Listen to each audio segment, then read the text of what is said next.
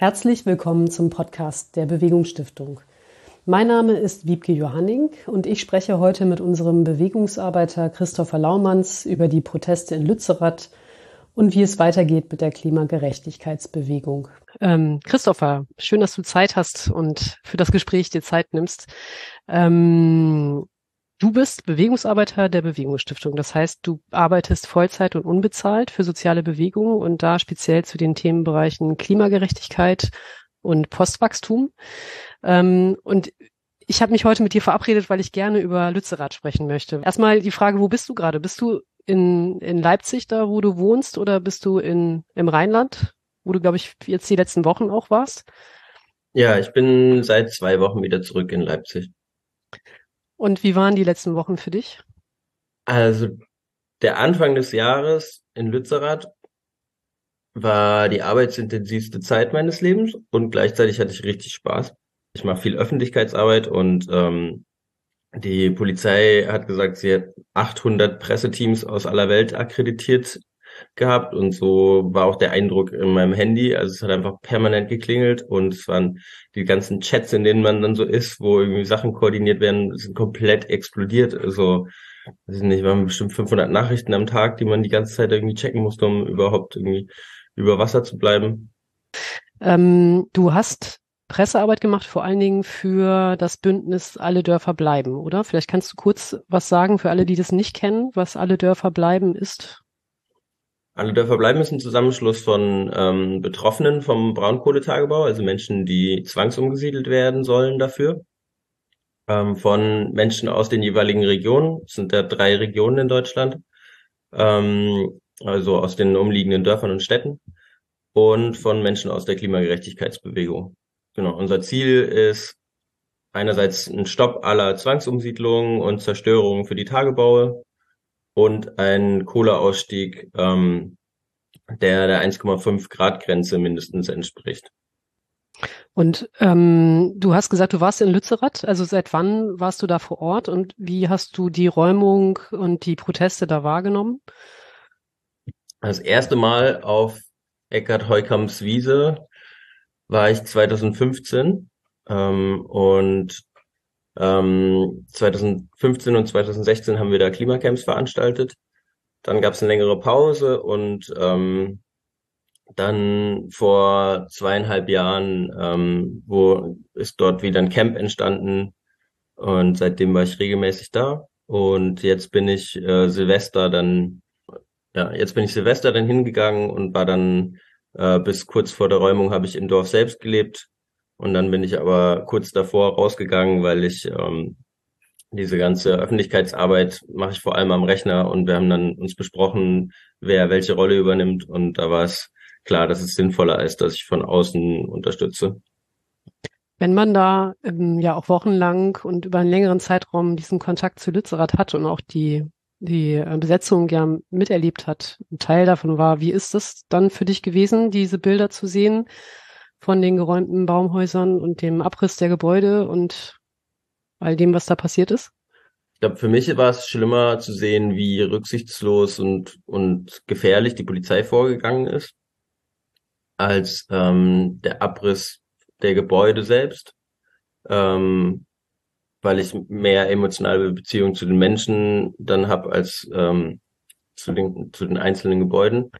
Ähm, was bedeutet die Räumung von Lützerath jetzt für, für die Arbeit vor Ort oder für, auch für die Arbeit von Alle Dörfer bleiben für dich persönlich?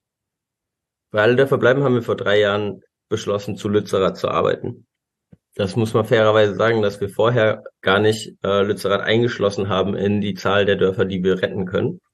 Und das hat verschiedene Gründe. Einerseits, dass wir bei, bei Alle Dörfer bleiben, ging die Arbeit sehr stark über die Beziehungen, die wir untereinander haben.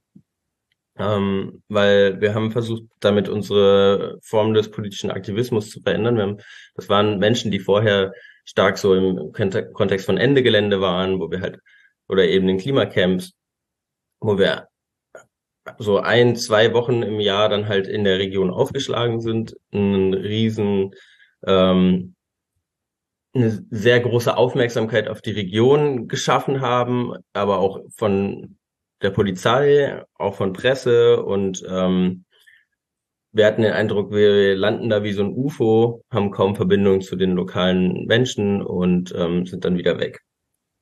Und die müssen sich aber 365 Tage im Jahr mit dem Tagebau auseinandersetzen.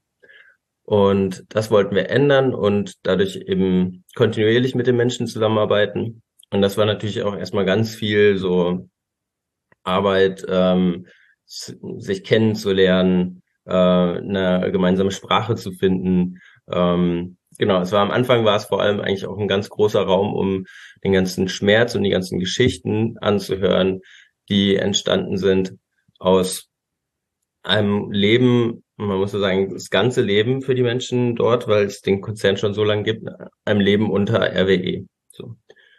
Ähm, ja, und dadurch hatten wir einen so starken Fokus auf die Beziehungen, weil es auch viel am Anfang ähm, darum ging, die Menschen unter zu unterstützen in ihrem Kampf gegen die Zwangsumsiedlung und so, dass wir es nicht ausreichend strategisch durchdacht haben, ähm, wie der Tagebau verlaufen wird, um welches Dorf als erstes geräumt wird. Und wir haben uns sehr auf Keinberg fixiert, auch weil wir dachten, Keinberg können wir retten, da haben wir Beziehungen, da sind viele Menschen, die sich auch wehren wollen und so weiter. Naja, und vor drei Jahren haben wir dann aber nochmal geguckt, hey, wie verläuft eigentlich dieser Tagebau genau? Und ähm, haben gesehen, was wir eh schon wussten, dass natürlich Lützerath als nächstes dran ist. Und haben dann nochmal eine kontroverse Debatte geführt, ob wir ähm, uns auf Lützerath auch konzentrieren sollten. Und haben dann nach dieser Debatte gesagt, wir äh, arbeiten zu Lützerath, weil wir denken, also nicht, weil wir denken, wir schaffen das, das Dorf zu retten, sondern weil wir denken, ähm, wir müssen es versuchen.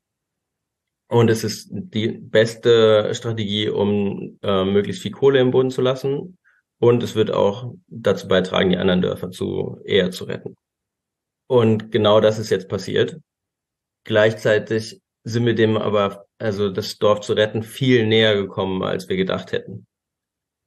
Und es ist noch viel größer geworden, als wir uns das vorgestellt haben. Ähm, ja, und so ist es, glaube ich, gibt es einerseits so die Trauer darüber, dass der Ort weg ist und dieser sehr widerständige und sehr vielfältige Ort und andererseits die Freude darüber, wie groß es geworden ist. Jetzt erinnere ich mich, glaube ich, ich war auch in Lützerath bei der Demo und erinnere mich an den Satz von ähm, Greta, die da ja gesprochen hat, Greta Thunberg, noch ist die Kohle ja im Boden, noch ist nichts verloren. Also das klang so ein bisschen, ja, auch wenn sie jetzt die Gebäude abreißen, ähm, sollte der Kampf hier nicht aufgegeben werden, die, diese äh, die Kohle unter Lützerath im Boden zu lassen. Ähm, schätzt du das als eine sinnvolle Strategie ein oder sagst du, weil du jetzt eben gesagt hast, Lützerath ist verloren ähm, oder so habe ich es gehört, ähm, wird es an dem Punkt weiter Widerstand geben, wirklich diese Fläche ähm, zu verteidigen oder geht es dann eben um, um andere Erweiterungen, mhm. die's, die jetzt als Strategie anstehen? Nee, es wird auf jeden Fall auch in Garz, also am Tagebau Garzweiler Widerstand in der Fläche geben. Ähm, wir haben ja bei Alle der Verbleiben benutzen wir sehr, sehr viele Methoden des Widerstandes und ähm, eine ist auch äh, das Juristische im Blick zu behalten und da gibt es halt verschiedene äh, LandeigentümerInnen, die noch nicht enteignet worden sind und ähm, deren Land eben in dem ähm, Bereich direkt hinter Lützerath liegt. Und äh, die Grünen haben ja versprochen in NRW, dass es keine weiteren Enteignungen für die Braunkohle geben wird. Ähm, sprich, deshalb macht jetzt der Konzern zusammen mit der Landesregierung extremen Druck auf diese EigentümerInnen zu verkaufen. Die wollen aber nicht verkaufen. Die haben sogar zum Teil ihre Kontaktdaten verändert, damit die nicht die ganze Zeit von denen genervt werden.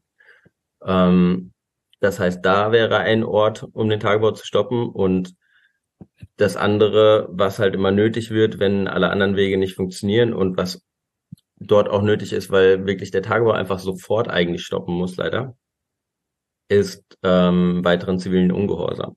Ähm, und da gibt es eben verschiedene Punkte. Also man kann das eben rund um die Windräder aufziehen, wenn man, also weil solche Orte halt immer wichtig sind für Mobilisierung. Ähm, aber in der Vergangenheit haben wir es ja auch nicht unbedingt an einzelnen Dörfern oder Windrädern oder so äh, markiert, sondern sind einfach mit Ende Gelände in die Grube gegangen. Und auch das ist immer noch eine Möglichkeit. Ich weiß, dass es jetzt bei Ende Gelände wieder diskutiert wird. Ende Gelände hat ja eine thematische Entwicklung hingemacht zum, zum Thema Gas hin, was ja auch super wichtig und aktuell ist. Und da ist dann auch die Frage, wie viel Kraft gibt es bei welchen Gruppen, um sowas zu organisieren. Und ich ähm, bin jetzt beteiligt auch an der Organisation von einer Strategie, äh, Strategiekonferenz der äh, Klimagerechtigkeitsbewegung. Im, ja, wir peilen dafür so April, wahrscheinlich eher Mai an. Und da werden, glaube ich, solche Fragen auch genau diskutiert, von wie jetzt weiter am Thema Braunkohle bleiben. Weil wir haben gar keine andere Wahl, als ähm, dafür zu sorgen, dass diese Kohle im Boden bleibt. Also die Regierung will in etwa das Zehnfache an Kohle dort aus dem Boden holen, was wir uns leisten können, wenn wir unter 1,5 Grad bleiben wollen. Wir sehen die Effekte jetzt schon bei 1,2 Grad durchschnittlicher Erwärmung. Ähm, ist, ja, ich will, will mir nicht ausmalen, was passiert, wenn das alles verbrannt wird. Hm. Vielleicht nochmal kurz zu Lützerath, weil es eben ja so eine starke Symbolkraft entfaltet hat. Ähm, warst du überrascht von der Zahl der, der Demonstranten, die da ähm, zusammengekommen sind? 35.000 habe ich jetzt mhm. als Zahl im Kopf. Ähm, oder habt ihr irgendwann gesagt, okay, das wird, wird so groß oder sogar noch größer? Ja, ich, ich war nicht überrascht von der Zahl. Ähm, aber natürlich, also das konnte ich nicht lange vorher absehen. Aber in den Tagen vorher sind wir davon ausgegangen, dass es so groß werden könnte. Diese 35.000 sind auch eine ganz schön grobe Schätzung. Ne? Das war nämlich so, wir hatten ZählerInnen und die haben ganz am Anfang der Demo 20.000 gezählt. Und da war halt schon der Großteil der Leute Richtung Lützerath einfach unterwegs, weil die Leute ja gar nicht erst zur Demo gegangen sind, weil, sondern direkt ne, nach links Richtung, ähm, am Tagebau entlang Richtung Dorf. Und die konnten schon alle nicht mitgezählt werden.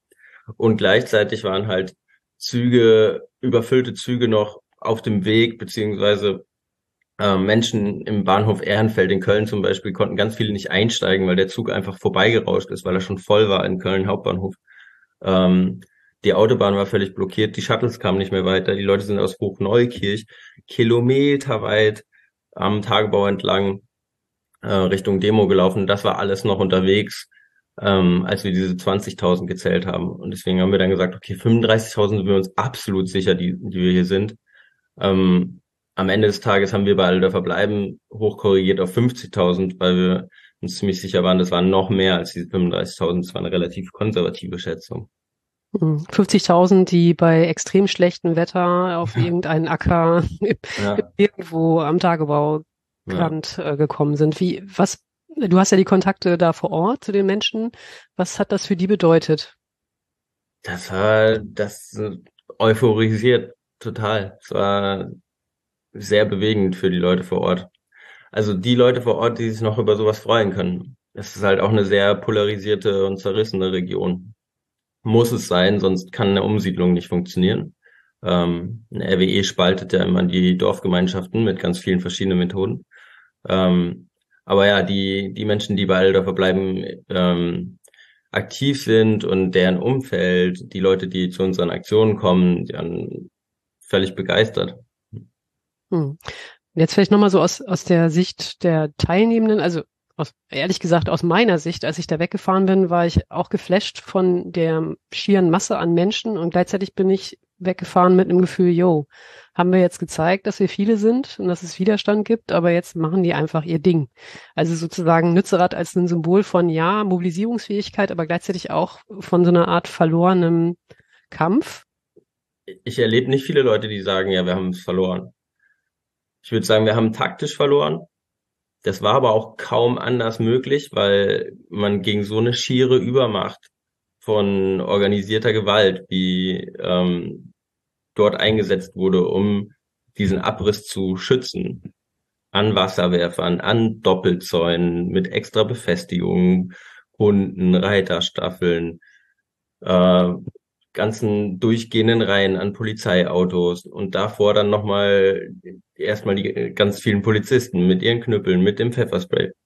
Also es ist, das ist taktisch mit unseren Mitteln kaum zu überwinden, glaube ich. Ja, ja halt, aber was wir halt geschafft haben, ist, wir haben strategisch gewonnen, weil dadurch diese Blamage weltweit durch die Nachrichten gegangen ist, dass Deutschland diese Politik weitermacht, weil die Bewegung vereint wurde. Also zum Beispiel die letzte Generation hat zusammen mit Ende Gelände Blockaden gemacht. Sowas hat es vorher noch nicht gegeben. Ähm, weil äh, Fridays for Future dadurch sehr stark im, im zivilen Ungehorsam angekommen ist. So. Die haben ganz klar dazu aufgerufen, ein Teil vom Bündnis Lützerath unräumbar. Diese Verankerung im zivilen Ungehorsam gab es bei, bei Fridays vorher so nicht.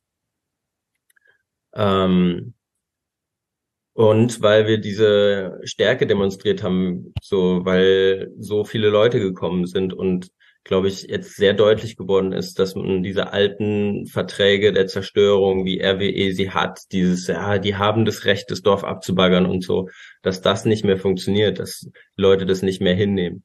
Und dadurch halt, ähm, glaube ich, auch für die Parteipolitik nochmal deutlicher geworden ist, dass sie nicht einfach die, die Forderungen der Klimabewegung so ignorieren können, wie sie es in den letzten Jahren gemacht haben. Du hast jetzt ja schon angesprochen, im Frühjahr ähm, soll es eine Strategiekonferenz geben. Wie, wie geht's weiter? Ähm, und du hast angedeutet, es wird weiter Widerstand vor Ort geben. Auch ziviler Ungehorsam, Tagebaubesetzungen sind ein Baustein. Kannst du sonst so eine Linie ziehen? Wie, wie muss es weitergehen, um diese Riesenherausforderung, die du ja auch hast, zu schaffen? Also die Menge an Kohle, die da rausgeholt wird, werden soll, zu stoppen glaube, in der Klimagerechtigkeitsbewegung brauchen wir so ganz viele grundlegende Debatten. Anders als bei Konferenzen, die wir in den Jahren vorher hatten, wo wir oft so die Aktionen fürs nächste Jahr geplant haben oder bestenfalls zwei Jahre, brauchen wir, also das können wir gerne auch machen, aber ich glaube, wir brauchen ganz grundlegende Debatten. So, welche Aktionsformen finden wir sinnvoll und welche nicht? Ähm, es braucht ähm, eine Debatte über das Verhältnis zu Parteien weil wir, es gibt keinerlei parlamentarische Vertretung ähm, der Klimagerechtigkeitsbewegung.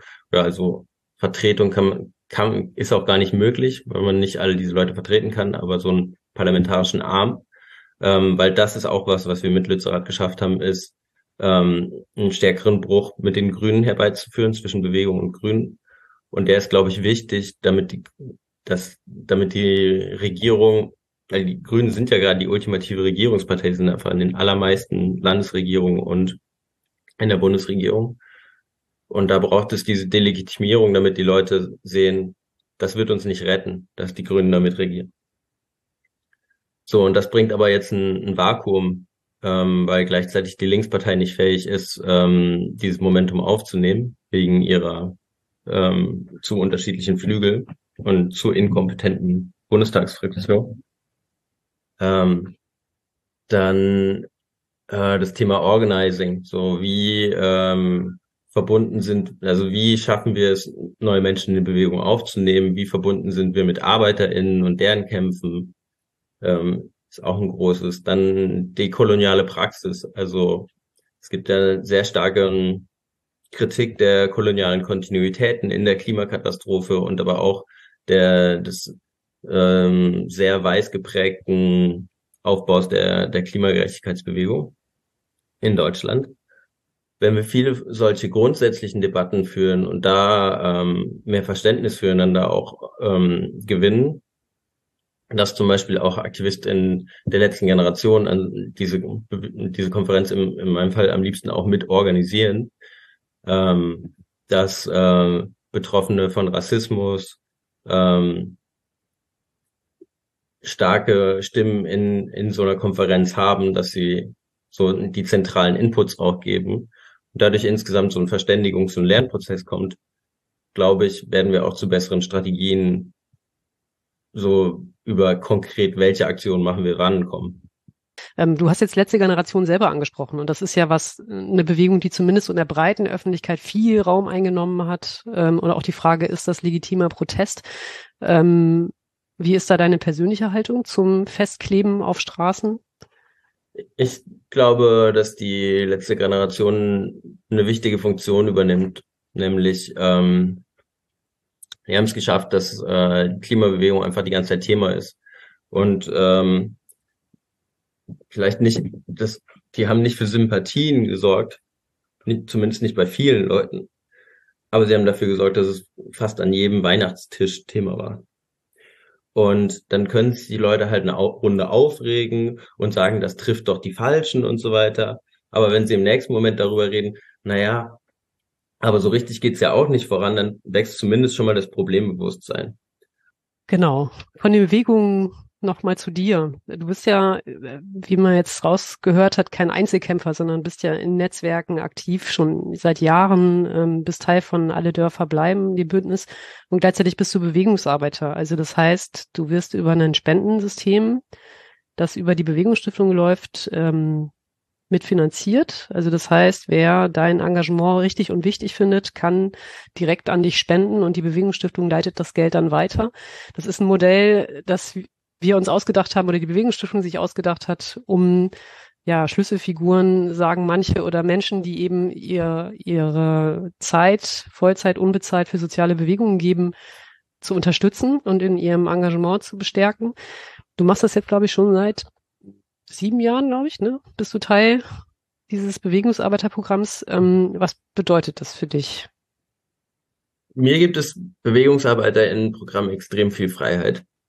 Ähm, das liegt auch daran, dass ich äh, aus äh, relativ privilegierten Verhältnissen komme, also so weiße Mittelklasse ähm, und deswegen ähm, mir die es gibt halt die das Programm gibt sehr wenig finanzielle Absicherung ähm, im Sinne von ich habe keine Alterssicherung, ähm, meine Krankenversicherung muss ich mir irgendwie selber organisieren.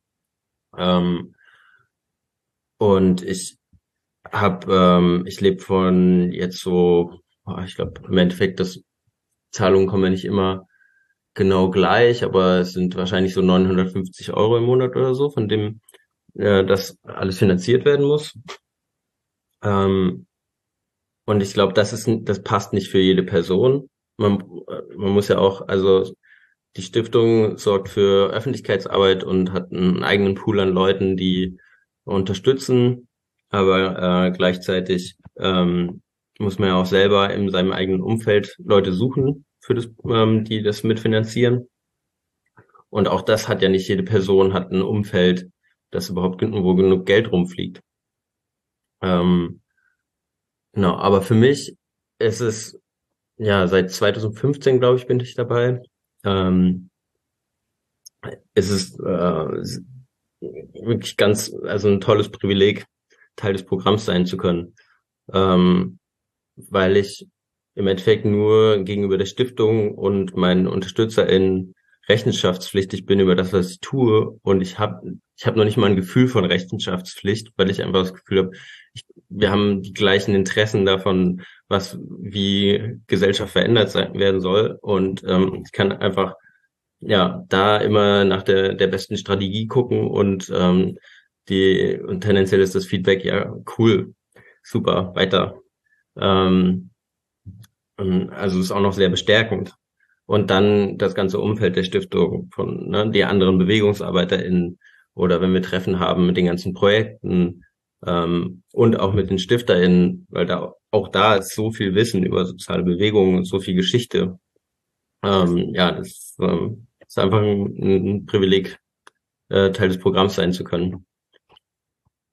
Vielleicht nochmal so ein bisschen aus dieser Protestorganisatoren-Perspektive, ähm, wenn ich mich jetzt wieder zurückdenke in, ich fahre von der Demo nach Hause und das war ja nicht nur ich, sondern noch 50.000 andere Menschen, die dann gedacht haben, jo, und jetzt? Was würdest du da empfehlen für alle Leute, die hm, vielleicht keine Lust auf Straßenkleben mit der letzten Generation haben, aber das Gefühl haben, jetzt muss ich doch was machen, jetzt müssen wir doch was tun. Wo ist der nächste Ansatzpunkt, um was zu tun?